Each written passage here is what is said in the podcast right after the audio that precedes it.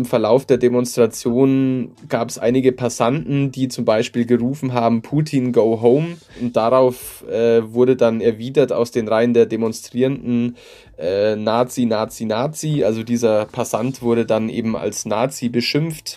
Was war gestern los bei der prorussischen Demonstration in Augsburg? Unser Reporter Max Kramer war vor Ort und wird im Nachrichtenwecker darüber berichten. Außerdem geht es um ein neues Pfandbechersystem, mit dem Augsburg sein Müllproblem lösen will. Mehr dazu gleich. Ich bin Greta Brünster. Guten Morgen. Nachrichtenwecker, der News-Podcast der Augsburger Allgemeinen.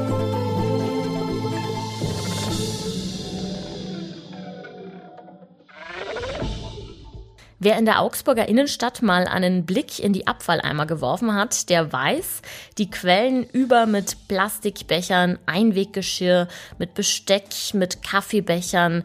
Ja, und die Pandemie hat das natürlich noch verstärkt, da lange nur der To-Go-Verkauf erlaubt war. Um dem Problem jetzt entgegenzuwirken, testet die städtische Abfallwirtschaft ein System mit Mehrwegbechern, und zwar für Kaltgetränke. Getestet werden sollen die neuen Becher in der Maximilianstraße und bei der Kanu-WM am Eiskanal. Die Becher gibt es für einen Pfand von zwei Euro. Die benutzten Becher können dann bei allen Lokalen abgegeben werden, die sich an der Aktion beteiligen. Augsburg versucht schon länger auf mehreren Wegen Müll zu vermeiden und vor allem die Flut von Einwegbechern einzudämmen. Für warme Getränke gibt es schon länger ein Pfandbechersystem.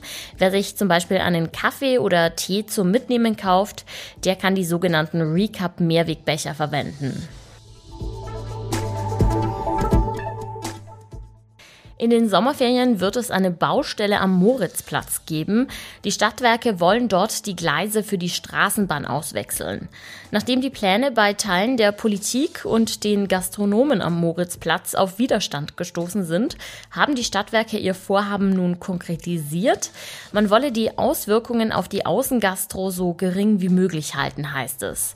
Geplant ist, dass die Bewirtungsflächen bei gleichbleibender Größe direkt an die Hauswände gerückt werden um auf den Gehwegbereichen Platz zu schaffen. Tageweise wird es aber zu Einschränkungen und einer Verkleinerung kommen, weil die Stadtwerke dann mit Baufahrzeugen wie einem Kran zum Beispiel anrücken müssen. Die Gleisbögen am Moritzplatz müssen erneuert werden, weil sie marode sind. Laut Stadtwerken kann man diese Erneuerung jetzt nicht mehr verschieben.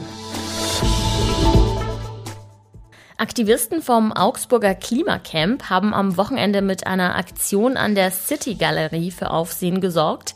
Drei Männer sind auf ein Gerüst auf dem Einkaufszentrum geklettert und dann weiter auf das Vordach des Cinemax Kinos. Dort haben sie ein Banner entrollt, um die angebliche Mitverantwortung der City Galerie für die Klimakatastrophe anzuprangern. Nach Angaben der Aktivisten haben allerdings zwei von ihnen aufgrund von früheren Aktionen in der City Galerie Hausverbot und über das haben sie sich mit dieser Aktion nun hinweggesetzt. Das hat nun möglicherweise ein juristisches Nachspiel. Die Polizei ermittelt gegen die zwei Männer wegen des Verdachts des Hausfriedensbruchs und möglicher Sachbeschädigung. Sonnig, aber leicht bewölkt wird das Wetter heute. Tagsüber klettern die Temperaturen auf bis zu 22 Grad.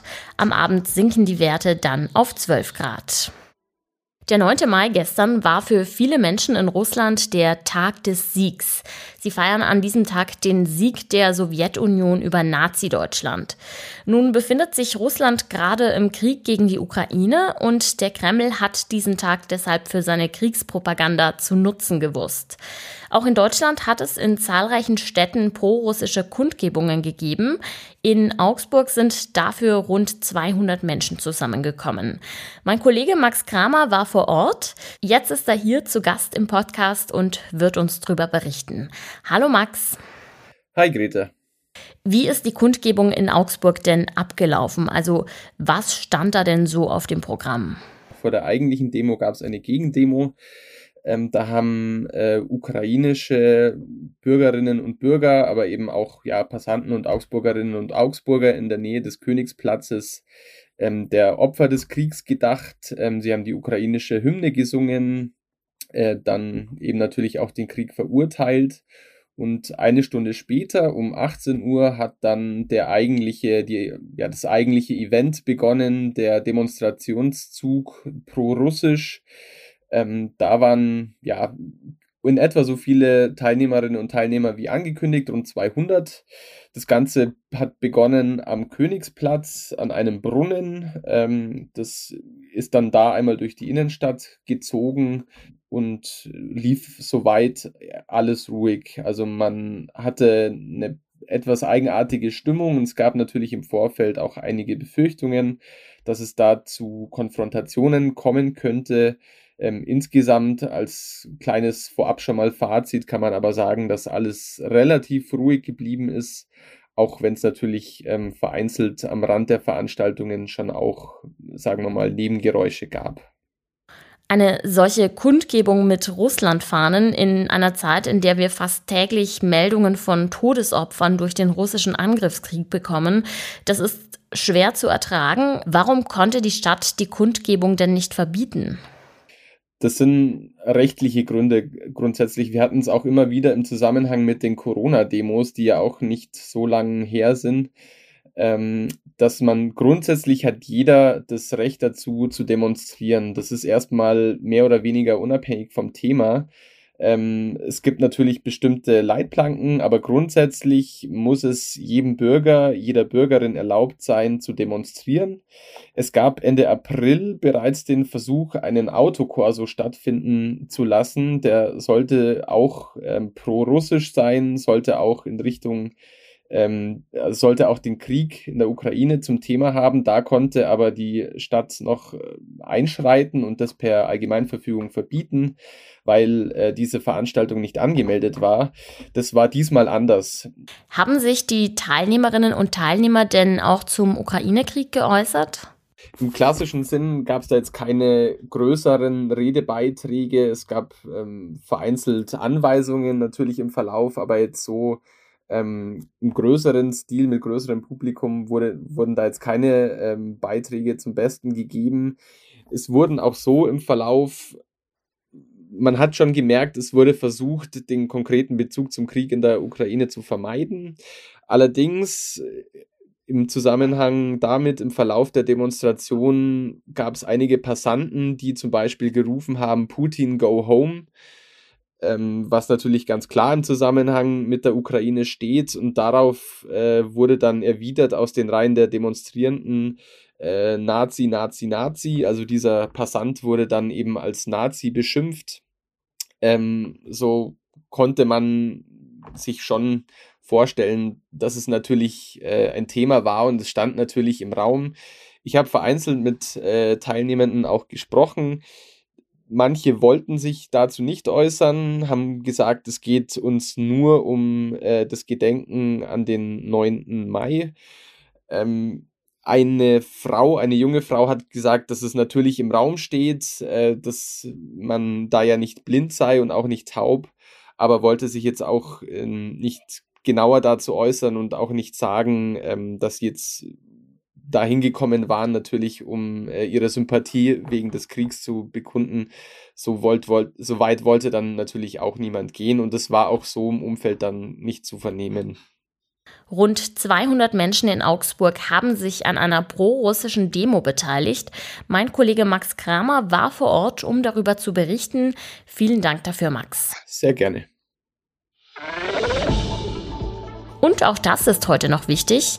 In London steht heute die jährliche Eröffnung des britischen Parlaments an, eine Aufgabe, die traditionell der Königin zusteht. In diesem Jahr lässt sich Queen Elizabeth II. aber von ihrem Sohn Prinz Charles vertreten. Die Queen leidet noch immer zeitweise an Mobilitätsproblemen, teilte der Buckingham Palace mit. Es ist erst das dritte Mal, dass die Queen eine Parlamentseröffnung verpasst. Die letzten beiden Male waren vor gut 60 Jahren und wurden mit der Schwangerschaft der Queen begründet. In letzter Zeit hat sich Elizabeth aber aus gesundheitlichen Gründen immer häufiger von ihrer Familie vertreten lassen. Als Rausschmeißer gibt es heute mal was Erfreuliches aus der Ukraine nach den ganzen schrecklichen Meldungen, die wir ja sonst jeden Tag hören und lesen. Präsident Zelensky hat einen kleinen Hund ausgezeichnet für seine hervorragende Arbeit als Minensuchhund. Der kleine Jack Russell Terrier namens Patron erschnüffelt Minen, die russische Soldaten bei ihrem Rückzug hinterlassen haben. Außerdem hilft er dabei, Kindern das richtige Verhalten in gefährlichen Gebieten beizubringen. Die Ukraine ist seit dem Ausbruch des Konflikts in der Ostukraine im Jahr 2014 eines der am stärksten vermieten Länder der Welt. Ein Bild von dem süßen Hundesuperheld Patron findet ihr übrigens auf unserer Website. Den Link dazu packe ich euch wie immer in die Show Notes. Und damit sage ich Tschüss für heute. Mein Name ist Greta Brünster und wenn ihr wollt, dann hören wir uns morgen wieder im Nachrichtenwecker. Bis dahin, macht es gut. Nachrichtenwecker ist ein Podcast der Augsburger Allgemeinen. Alles, was in Augsburg wichtig ist, findet ihr auch in den Show Notes und auf augsburger-allgemeine.de.